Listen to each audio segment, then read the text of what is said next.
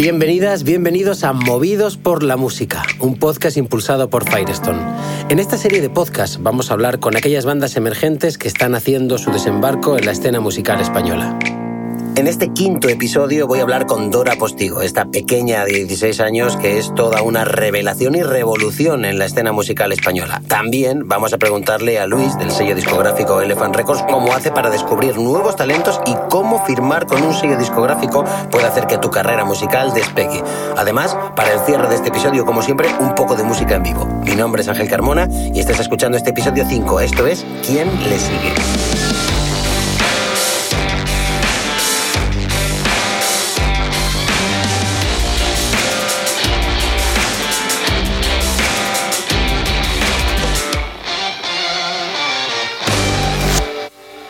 Yo soy Ángel Carmona, soy tu host, soy periodista, soy presentador de radio musical. Es probable que me hayas escuchado alguna que otra mañana en Hoy Empieza Todo, de Radio 3, de 7 a 9 de la mañana, o puede que nos hayamos visto en algún concierto de la escena indie española. Mi primera invitada de hoy va a ser Dora Postigo. Para aquellos que aún no la conocen, es una artista promesa de un poco del pop y un poquito del trap. Con tan solo 16 años ya tiene producidos 5 sencillos. Hablaremos ahora con Dora para conocer más sobre esta nueva generación de artistas por debajo de 18 años y descubrir cómo viene transitando su camino artístico.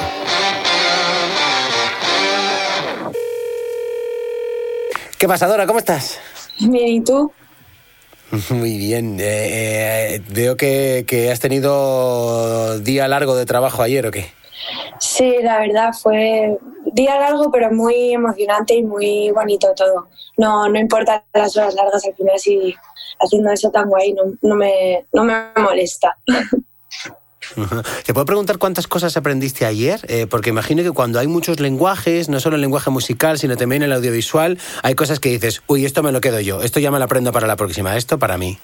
Pues ayer justo fue un día súper especial porque yo creo que fue eh, el rodaje del vídeo con el que más me identifico y con el que más me siento a gusto de decir, esto es lo que más define el proyecto Dora, ¿sabes?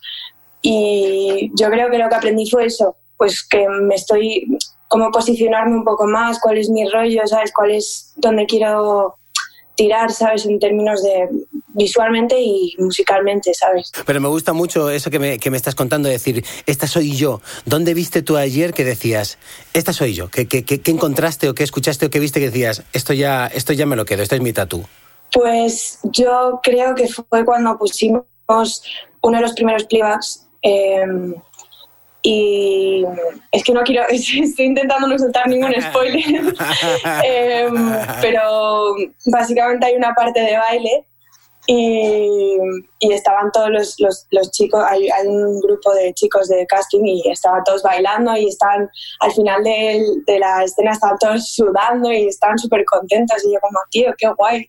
Era como, no sé, me sentía como, como que transmitía mucho, ¿sabes? algo que, a ver, que, me suele pasar con otros temas, pero digo que con este fue diferente. No sé muy bien cómo explicarlo, pero fue como especial.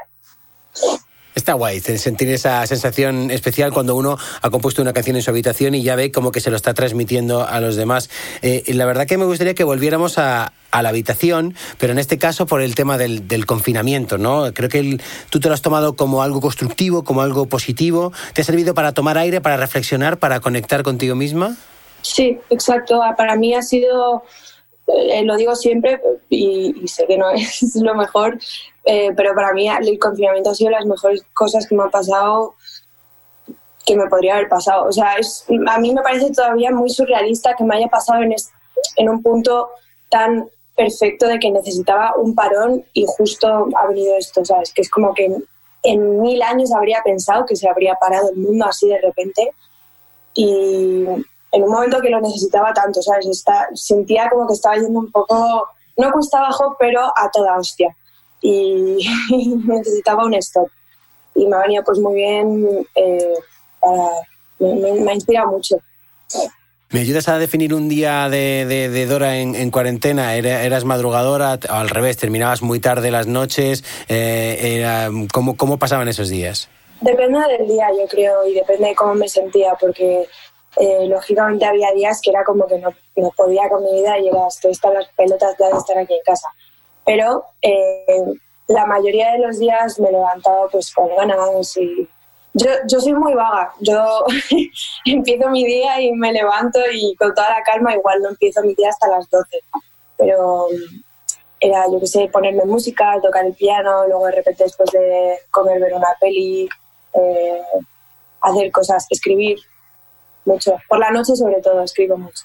Oye, quiero eh, hablar contigo de, un montón de historias de, quién eres tú, de lo que estás haciendo, y, me gustaría pasar eh, simplemente un poquito por, para saber quién eres, por, por, por, de dónde vienes, ¿no? Lógicamente hay una relación con, pues, con tu familia, con el clan Bosé, y hay muchas cosas. No sé si hay algunas cosas que tú has visto en otras familias que a lo mejor eh, tú dices, joder, que mi familia es súper natural. O sea, en una familia de artistas, en una familia súper creativa, tú pensabas, ah, cuando eso igual pasa en todas las familias. Y no, solo pasa en este caso en, familias creativas. Eh, yo, a ver, eh, las familias, o sea, mi familia es que mi, mi, familia yo nunca les he visto como que eh, intentan dar una imagen específica, ¿sabes? O algo así. Siempre lo he visto todo muy natural, entonces no me he sentido nunca así como excluida, por así decirlo, ¿sabes? Em, pero sí que a veces se nota pues las claramente las diferencias pues de, cómo he crecido, también cómo me enseñan las cosas. Hay, no sé, hay muchos niños creces con otros valores, o sea, con los mismos, los normales, pero también con otras cosas que son como especiales, ¿sabes? Aprendes alguna cosilla de, cosas que un, niño pequeño no suele entender, ¿sabes?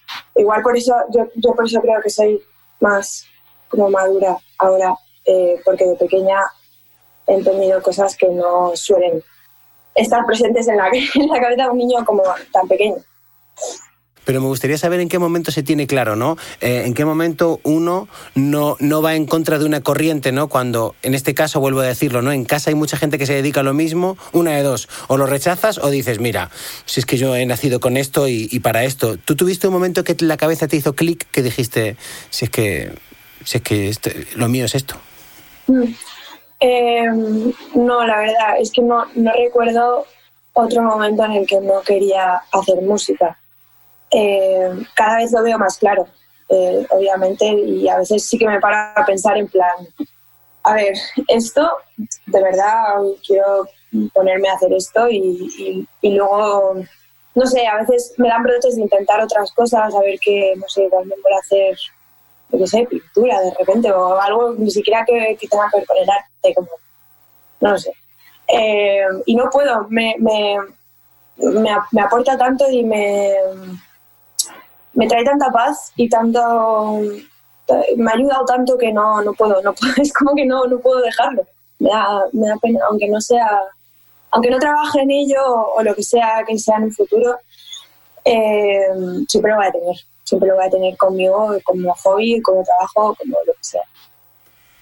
Sí, sí, la, la, energía ni se crea ni se destruye, se transforma, ¿no? O sea, lo tuyo es como que por mucho que te lo quites, se transforma otra vez en, en lo mismo. Oye, voy a preguntarte por algo que, que has disfrutado hace poquito, eh, ese concierto que diste el pasado 9 de julio en el escenario Firestone para ofrecernos ese live show desde el Cobetamendi para todo el mundo vía streaming.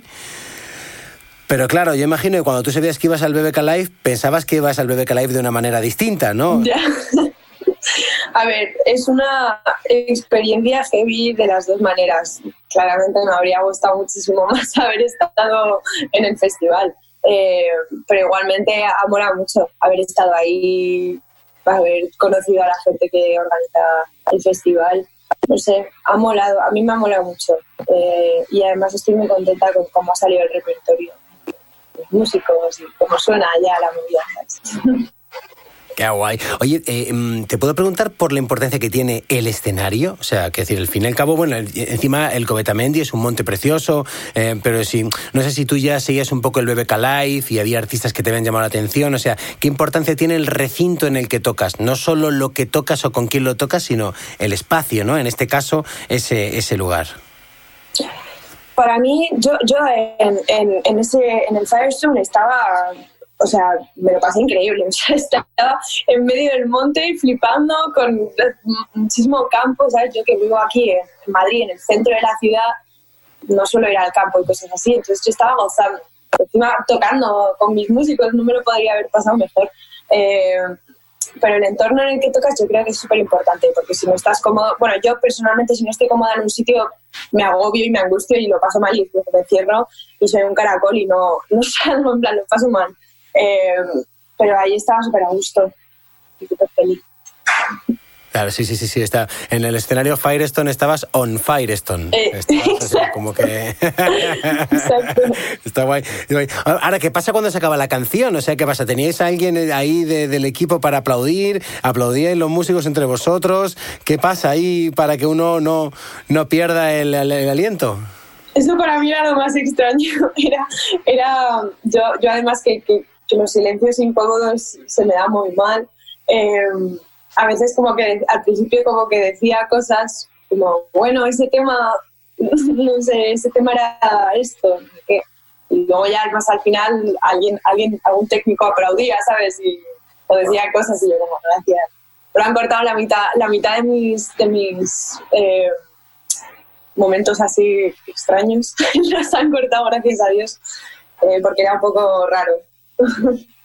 Hay una cosa que me parece como muy disfrutable en el mundo de la música y que sirve luego de armazón para construir tus propias canciones, Dora, que son los covers, ¿no? Em, hay uno de los más vistos que fue el que hiciste con, tu mami, el Master Blaster de Stevie Wonder. No está mal, madre mía, o sea, jugar a, Stevie Wonder. Eh, ¿Cómo fue que que después salen las canciones, ¿no? O sea, tú recuerdas el momento en el que, no sé si las canciones tuyas nacieron de después de haber hecho muchas versiones y entonces uno ya aprende mimbres y tira, o todo lo contrario, a ti ya te salían canciones sin pensar en las canciones de los demás.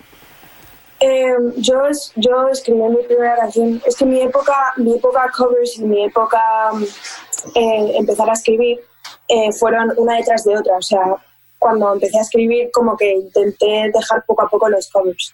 Eh, porque no, no me...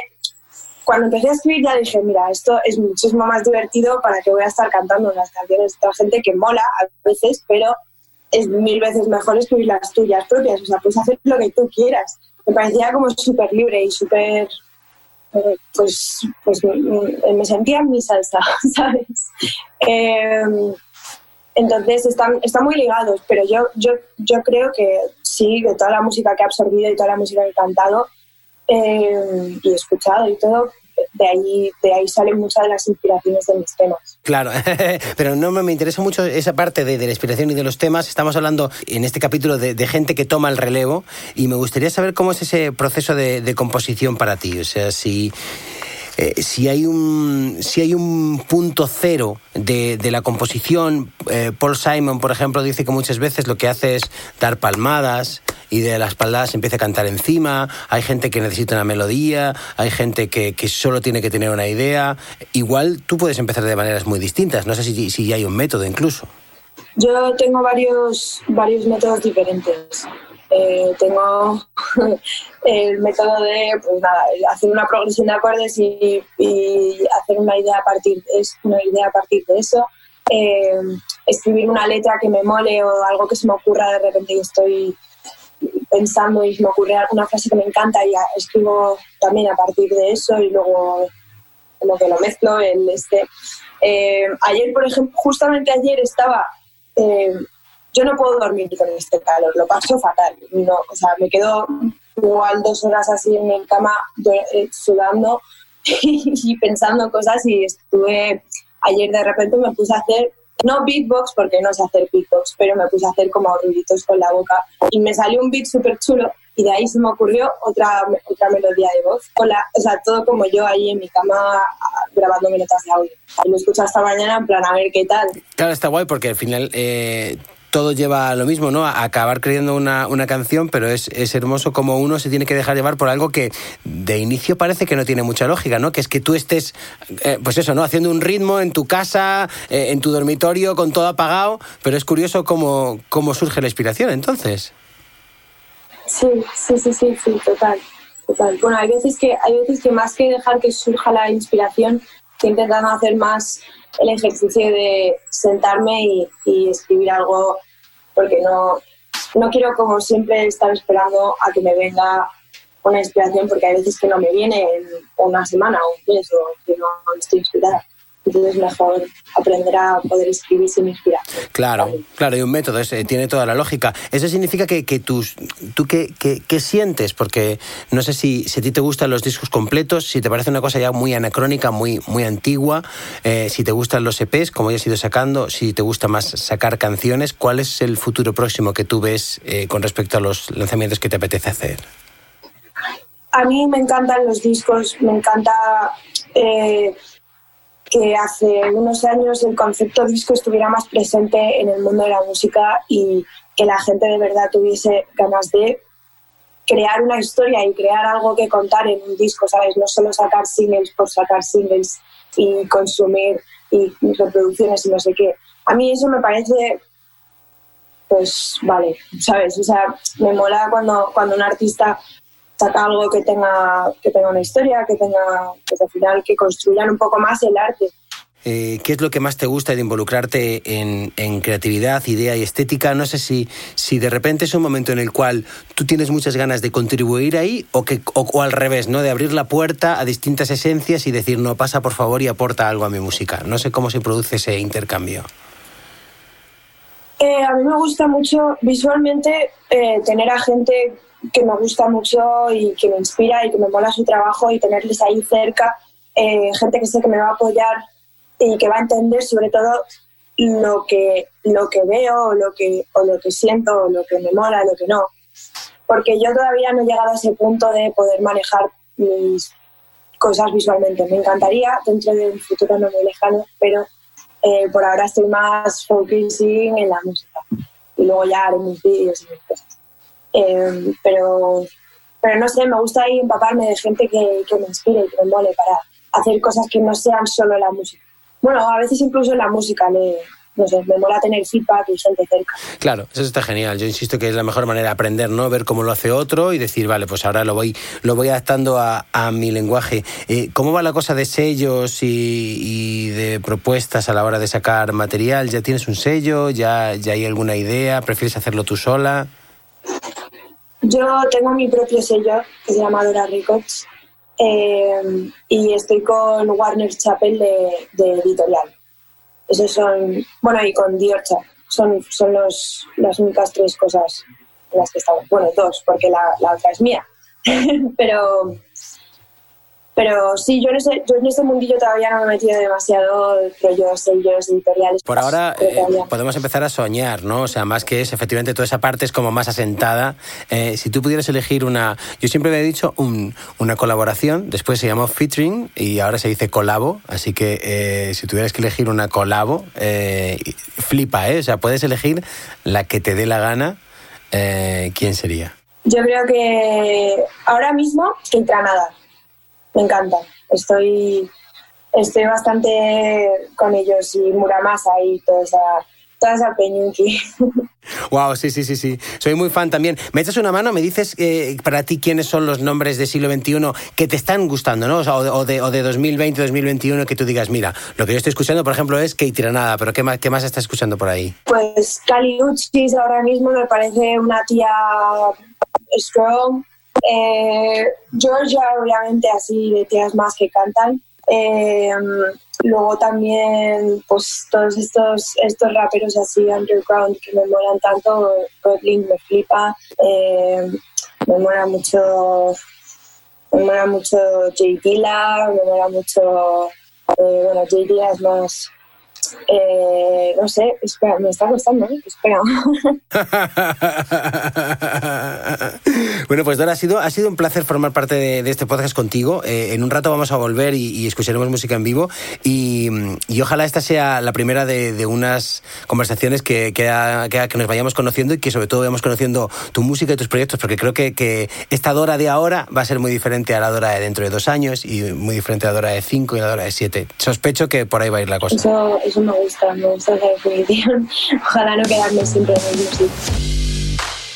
En un rato volvemos con Dora y su música en vivo. Ahora hablaremos con Luis, una de las personas detrás del sello discográfico Elephant Records. ¿Qué pasa, Luis? ¿Cómo estás? Muy bien, fantásticamente. Encantado de poder hablar contigo eh, eh, en presente, pasado y sobre todo en futuro, que es eh, donde yo veo siempre al sello Elephant Records, pese a que ya lleva muchos kilómetros rodados. Es un buen lugar para empezar, yo creo que sería preguntándote por los inicios del sello, ¿no? O sea, ¿cuál es el kilómetro cero de Elephant Records? Bueno, el sello se funda a finales de los 80, en el 89, llevamos ya 31 años, pero a mí lo de la música me viene desde, desde muy pequeño. O sea, en casa siempre se ha escuchado mucha música. Para mí, desde muy pequeño, la música siempre ha sido una parte muy importante de mi vida.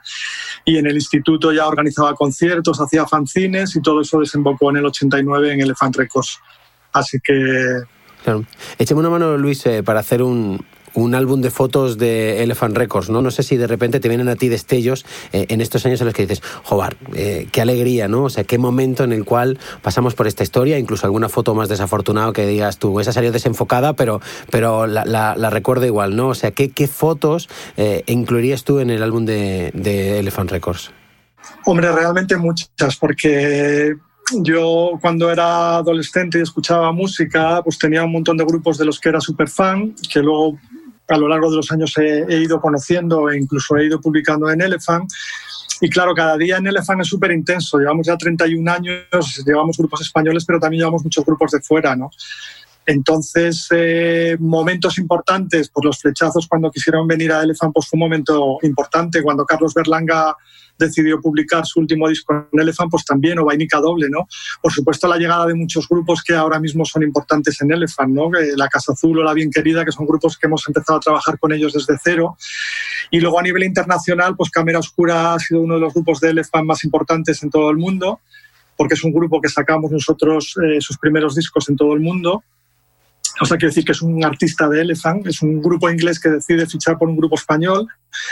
Eh, por ejemplo, los Primitives, que era un grupo que para mí en los 80 pues, era un grupo que me encantaba y, casi uno de los motivos ¿no? de, crear una compañía independiente también, porque ellos empezaron autopublicando sus, sus, propios discos en su, su, propia compañía, en Lazy Records, que también ayudaban a otros grupos como My Blood de Valentine, que publicaron sus primeros eh, discos gracias a este sello que montaron los Primitives. Y ellos también un día decidieron escribir a Elephant cuando decidieron regresar diciendo que querían sacar sus discos en Elephant, ¿no? Y así con muchos grupos, ¿no? Los BMX Y muchos artistas nacionales e internacionales que, que han llamado y que para mí, pues, pues es que es casi un sueño cumplido, ¿no? Porque cómo me imaginar yo que, que iba a estar sacando discos de los BMX Bandits o de los Primitives o, o estar en contacto con un montón de, de, de artistas ¿no? que, que yo de pequeño admiraba. ¿De qué se encarga un sello discográfico, Luis? Bueno, eh, también hay que decir y explicar que cada sello es un mundo, ¿no? Porque yo creo que un sello es el reflejo de la personalidad, de, digamos, de, la persona o las personas que, manejan ese sello, ¿no? Entonces, en el caso de Elephant, que somos diferentes, no mejores ni peores, simplemente eh, diferentes, tenemos una manera de entender la, música y de entender a los grupos eh, posiblemente muy diferente, ¿no? A la, a la de otros sellos. ¿Qué es lo que hacemos? Mm, digamos que intentamos llevar a cabo los sueños que tienen nuestros artistas dentro de nuestras posibilidades. A mí lo que me gusta es ayudar dentro de la libertad que le damos a nuestros grupos hacer realidad sus sueños, por decirlo de alguna manera, ¿no? Y quieren hacer esto, lo hablamos entre el grupo y, y pues vamos a hacer esto, vamos a hacer lo otro, lo, preparamos un poco todo e intentamos llevar a cabo un poco sus ideas y, y lo que ellos quieren hacer, ¿no? Que eso es, evidentemente, estar muy pendientes y cuidarles en eh, preparar una grabación, seleccionar un poco los temas, la producción, ayudarles con temas de diseños, portadas, eh, la realización de los videoclips, la promoción, la difusión internacional, los conciertos, o sea, prácticamente un poco todo, ¿no? Claro, y a dar amor eh, eh, doy fe eh, y es una imagen que recuerdo muchísimo y, espero no olvidar jamás. un día de los museos, una celebración de, Radio 3 en la que estaba tocando la Casa Azul y recuerdo que en la primera, primerísima fila estaba Luis Elephant junto a su inseparable Monse Elephant en la primera fila cantando y coreando todas las canciones de la Casa Azul como los dos primeros fans, ¿no? Como un fan, como dice la canción de, la Casa Azul y la verdad que me enterneció mucho ese momento, Luis, ¿no? de, de veros tan conectados con el artista, ¿no? O sea, no, generalmente ya sabes que el manager suele estar ahí arriba, eh, ya ha visto el bolo, ¿sabes? O sea, está moviéndose de otra manera, pero a vosotros os veía radiantes como, como, como queriendo, como ser los primeros fans de, vuestro artista. Claro, eh, para nosotros es algo muy natural. Sé que a muchos eh, grupos o artistas eh, que no son de Elephant, que nos ven, les, les resulta curioso ¿no? de, que estemos siempre en los conciertos en primera fila cantando, que a lo mejor hayamos visto en un mes cinco veces a la Casa Azul y sigamos en primera fila como locos. Pero es que somos fans de la música. O sea, es que para mí no tiene no sé cómo explicarlo, no, no, tiene otro sentido. O sea, que decir, yo cuando saco un disco es porque me gusta el artista y, si me gusta el artista es porque soy súper fan y lo que estoy deseando es verle en directo y no me canso de verle, aunque le haya visto a lo mejor en un año a un grupo, les puede haber visto 30 o 40 veces. Luis, te voy a hacer una pregunta que a mí no me gusta que me hagan, pero eh, me siento un poco obligado a hacerla. ¿Escuchas siempre lo que recibes? Sí, sí, siempre. Eh, yo tengo muy claro lo que me gusta y lo que no me gusta. Nosotros recibimos muchísimas maquetas todos los días porque son grupos de todo el mundo los que escriben a Elephant, algunos incluso grupos muy importantes, pero esto es como un flechazo. Digamos que en lo que soy más así, más especial es con el tema de la voz de, en los grupos en general, ¿no? Porque el tema de la voz para mí es eh, algo que le da que le da mucha, digamos, personalidad ¿no? a, a a los grupos. ¿no? Entonces yo inmediatamente que escucho una voz ya sé si me atrapa o no me atrapa, pero en general es un flechazo, es como un flechazo que te puede pasar con, en el amor. Esto es que me produce una sensación al escucharlo dentro del cuerpo que, que, que, ya sé que, tiene que estar en el fan. Es interesante ese punto tan orgánico porque hay mucha gente que piensa que las voces tienen que ser unas, unas voces musculadas, ¿no? Y me imagino que lo que tú estás buscando es algo eh, eh, eh, mucho más emotivo, ¿no? Que independientemente de, si pasa o no la fase de OT o si de repente alguien le da al pulsador y se gira un, un sillón, lo que tú buscas en una voz imagino que es algo completamente distinto. Sí, completamente. Aparte de que soy, o sea, todo el tema del virtuosismo, del virtuosismo en la, en la, en la voz, en la, en la, instrumentación. O sea, este tema de que sea gente como con mucha técnica, muy virtuosa, a mí no me gusta nada eso. O sea, yo lo que busco es una cosa, digamos, como frescura y naturalidad, ¿no? Y, y las cosas tan elaboradas eh, mm, realmente no me gusta. O sea, yo creo que en general para mí la música o lo que me gusta a mí de la música son voces mucho más naturales. Claro, sí, sí, te entiendo perfectamente, pero no es lo que estamos hablando de, alguien que trabaja eh, de una manera muy subjetiva, que es algo muy, muy emocionante, ¿no? A partir de, las emociones.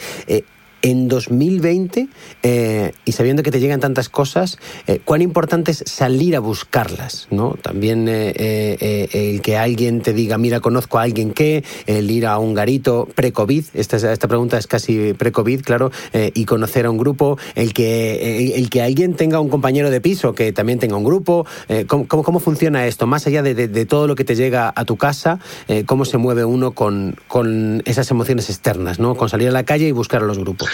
Claro, es, eh, o sea, es una suma de todos estos elementos. O sea, nosotros recibimos muchas maquetas, pero no todos los grupos que, que están en Elephant ahora mismo eh, están en Elephant porque ellos nos hayan mandado una maqueta. A muchos de ellos les hemos ido a buscar nosotros, o bien porque les hemos visto en conciertos, o bien porque les hemos escuchado eh, su maqueta a través de las redes, o hemos, ido hemos oído hablar de ellos y, hemos ido a, escucharlos y nos hemos interesado un poco por ellos. Y también amigos de amigos, o alguien te manda, oye, escucha esto, escucha lo otro, que no significa que eso tenga que luego tener una consecuencia de que ese grupo fiche por Elephant, no, simplemente puede fichar por otra compañía o sacárselo ellos o lo que sea.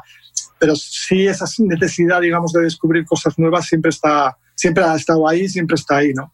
Eh, Luis, recuerdo hablar con eh, un eh, director de, una indie, vamos a llamarlo de, alguna manera, y luego de un artista que había trabajado precisamente con, ese mismo sello y decía, bueno, no sé cuál es la diferencia entre fichar con una indie o con una multi, porque esa persona trajo el contrato de la multi a la indie, ¿no? Era el mismo contrato, pero cambiándole, cambiándole los nombres, ¿no? Te pregunto eso, ¿no? ¿Cuáles son las ventajas y desventajas de trabajar con un sello de inicio llamado indie en comparación con un sello de inicio llamado mainstream o multi? Hombre, todo depende de los grupos, eh, de lo que ellos quieran y de lo que ellos consideren y de, la importancia un poco que le den a, su carrera musical, al tener el control de su trabajo, eh, cómo quieren enfocar un poco su, digamos, su manera de hacer música, porque yo creo que por hacer algo, digamos, rápido, yo creo que la música indie está más identificada con hacer un poco lo que tú quieres, lo que te sale del corazón, y la música, digamos, eh, de las compañías grandes o de las multinacionales está más enfocada a, bueno, pues sí, también me imagino que tendrán su corazoncito y su ilusión, pero también está más enfocado a, a crear, digamos, un negocio o a buscar unos resultados creo que esos pueden ser dos puntos que diferencien un poco esta historia. Pero eso no quita para que haya compañías independientes que se comporten como multinacionales y eso no quita para que muchos artistas en la historia de la música hayan empezado en compañías independientes, hayan tenido una cantidad de fans lo suficientemente poderosa para que puedan entrar en una multinacional exigiendo determinadas cosas y teniendo un control más eh, potente, digamos, de su carrera y de lo que quieren hacer y libertad, ¿no? De, de, cómo quieren hacer y cómo hacen las cosas, ¿no? Entonces, dentro de esto, pues todo es muy subjetivo porque también es lo que te decía antes, los sellos indies pues pueden cambiar mucho por la persona que lo lleve, por su manera de entender eh, la música y por su manera de entender en general la vida. Porque Elephant como te decía antes, es un sello muy familiar, trabajamos de forma muy profesional, pero creo que nuestra manera a lo mejor de entender la, la industria es muy diferente a, a, la mayoría de los sellos, porque para nosotros, digamos que si estamos en una pirámide, el grupo siempre está arriba del todo, porque sin el grupo no hay nada. Y parece que en otras compañías o en general en el mundo de la música, en la industria, con las editoriales, los festivales, etcétera, etcétera, parece que lo último es el grupo, ¿no? Entonces eso tiene mucho que ver con la manera en la que una persona entienda lo que es más justo y más injusto, lo que es la libertad, lo que es ayudar a un grupo y darle libertad para crear las cosas que quiere hacer, ¿no? y no a imponer determinadas cosas por criterios económicos. ¿A qué crees que deben prestarle atención las bandas nuevas cuando firman un contrato con un, con un sello? Y más en 2020, ¿no? Donde ya estamos hablando de streaming, estamos a, hablando de, de, reproducciones distintas a, a, lo habitual, a lo que en, en, en otros tiempos se consideraba como habitual, que ya fue aquello de vender discos, ¿no? Sí, bueno, parece que las cosas han cambiado mucho, pero en realidad tampoco han cambiado tanto. O sea, quiero decir, sé que hay nuevas tecnologías o nuevas maneras de consumir la música, pero yo creo que el funcionamiento sigue siendo el mismo. Yo creo que lo más importante para un grupo es estar seguro de lo que hace. Si ellos tienen un contacto con una compañía, sea independiente o sea multinacional, o si ellos deciden autoeditarse o, o, o lo que sea, o tirar de amigos para, para sacar sus discos o, llevar su carrera. Yo creo que todo ello es igual de válido siempre que ellos estén seguros de lo que hacen y siempre que se sientan a gusto eh, con las condiciones, digamos, que, que van a firmar. Nosotros en general solemos hacer los contratos muy sencillos y yo siempre les suelo decir a los grupos que se lo lean y que lo entiendan, que para mí es muy importante que sepan lo que firman, no que se dejen, entre comillas, llevar, eh, no quiero parecer ahora con esto pretencioso, no, pero no que, no se dejen llevar por el rollo, ostras, nos ha llamado Elephant, quieren que fichemos, vamos a hacer lo que sea por estar, no. Yo les digo, no, para mí es muy importante que entendáis lo que vais a firmar, que entendáis cómo funciona este mundo de la, de la industria, de la música, que yo os voy a ir explicando porque yo les intento enseñar a los grupos un poco cómo funciona todo, que lo entendáis, ¿vale? Para que sepáis lo que estáis haciendo. Es lo más importante, que sean conscientes de lo que hacen y si no lo saben, que pregunten y que intenten informarse. Es muy, muy, muy necesario, lógicamente. Eh, Luis, ¿te puedo preguntar qué te gusta de otros sellos? Bueno, a mí en general lo que me gusta de un sello siempre es que, digamos, que tenga personalidad, ¿no? Porque a mí estos sellos que tenían una personalidad eh, a nivel musical y a nivel de, digamos, de, diseño, de gráfica, ¿no? De, concepto, a mí esos sellos siempre en general me han llamado mucho la atención. O sea, me parecían muy interesantes, ¿no? Que hay muchos grupos, a lo mejor, o muchos artistas que le gustan a la gente, pero no saben en qué en qué compañía graban o no les preocupa, ¿no? Y sí que hay determinados eh, artistas que, se sabe de qué sellos son porque pertenecen a un sello eh, que ha marcado más allá de los grupos que haya publicado, sino como compañía que haya llegado, digamos, a marcar eh, un sonido o, lo que sea, ¿no? Eh, un pequeño consejo, Luis, a la hora de poder enviar el, el, material. ¿Cuál es el consejo que tú le darías a, a una banda que anda buscando sello para, para que para que tus oídos sean un poco más receptivos? Aquí vuelvo a insistir en mi rareza, porque muchas veces cuando me llama un grupo y me dice, oye, ¿qué te mando? ¿Te mando fotos? ¿Te mando un dossier? Digo, no, mándame las canciones. Entonces, claro, para mí como sello lo más importante son las canciones. Me da igual si son cuatro, cinco, seis, si tienen 15 años o 40 o 80. Me da igual si son españoles, rusos, jam jamaicanos o, o, brasileños. Realmente a mí lo que más me gusta es escuchar una canción y sentirme y enamorarme de ella, ¿vale? Luego lo demás ya no tiene tampoco tanta importancia para mí, ¿no? Pero bueno, entiendo que en general para mandar una maqueta pues una maqueta que esté bien presentada con un pequeño dossier y una foto del grupo, supongo que eso es lo que a las compañías les gusta eh, recibir, ¿no? ver la imagen y ver un poco todo lo que hay detrás del grupo. A mí, como te digo, lo único que me importa son las canciones y luego ya vendrá lo demás. Hmm. Déjame que, remate con, esta pregunta, Luis, que para mí es muy interesante. Eh, tú estás trabajando constantemente desde hace más de 20 años eh, con artistas eh, emergentes, ¿no? y no sé qué, qué te da el, trabajar con la juventud, ¿no? El trabajar con gente que, constantemente está llegando, ¿no? Hombre, la juventud, o sea, la juventud lo que te da es, es eso, juventud directamente, o sea, que yo creo que es lo más importante, ¿no? O sea, te da esa no sé cómo decirte, esa sensación de, de, cuando fuiste joven, ¿no? Volver a revivir un poco esa época donde eras joven, donde eh, a lo mejor los objetivos en la vida eran diferentes, ¿no? Las preocupaciones, eh, en general un poco todo, ¿no? Y su, su, música un poco te transmite y te lleva a esa, a esa sensación, ¿no? Eh, a veces da miedo pensar, ¿no? Que uno ya tiene ya más de 50 años, que qué va a pasar dentro de 10 años o de 20, ¿no? Mm, me voy a ver de repente siguiendo al frente de un sello, eh, publicando discos de, adolescentes de 15 o 16 años y pienso que, sí. bueno, pues eh, ya te digo yo que el, elefante, el cementerio de elefantes queda todavía muy lejos, así que que siga esa senda de, de Elephant Records. Un abrazo, Luis, muchísimas gracias. Muchísimas gracias a vosotros. Dora, muchísimas gracias por ser parte de este podcast. Terminaremos este episodio con un poco de música en vivo. Todo tuyo.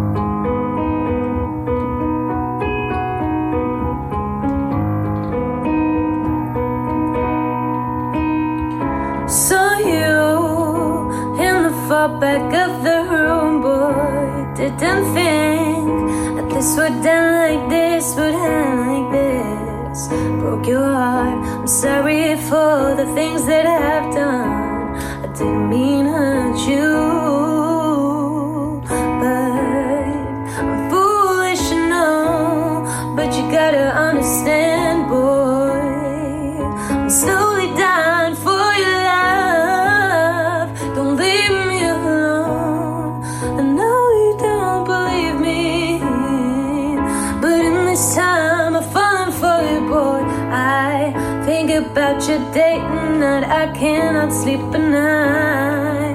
Wanna have you close to me. I know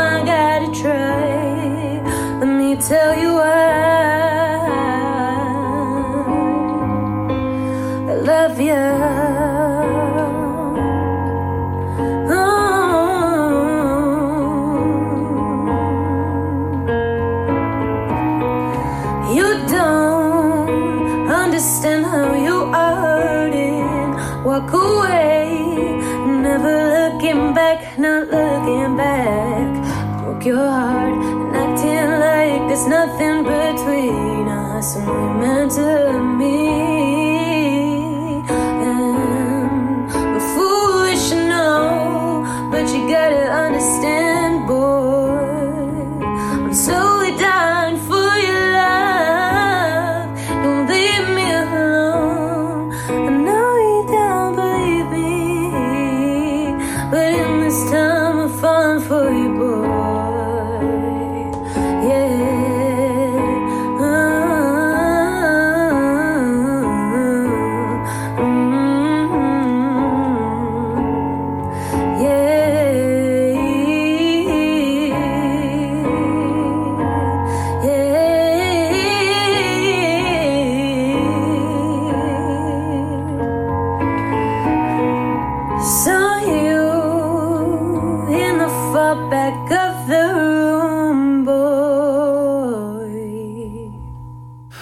Postigo, aquí va mi aplauso, eh, a buen seguro que el de muchas más personas que están escuchando este podcast. Todo lo bueno para ti, Dora. Seguro que nos encontramos en el camino. Muchísimas gracias. Llegamos al final de este episodio de Movidos por la Música, un podcast impulsado por Firestone. Una vez más, le agradezco a Dora y a Luis por habernos acompañado hoy. En el próximo episodio, Dani nos guía a través de su proceso para componer canciones. Hasta la próxima. Chao.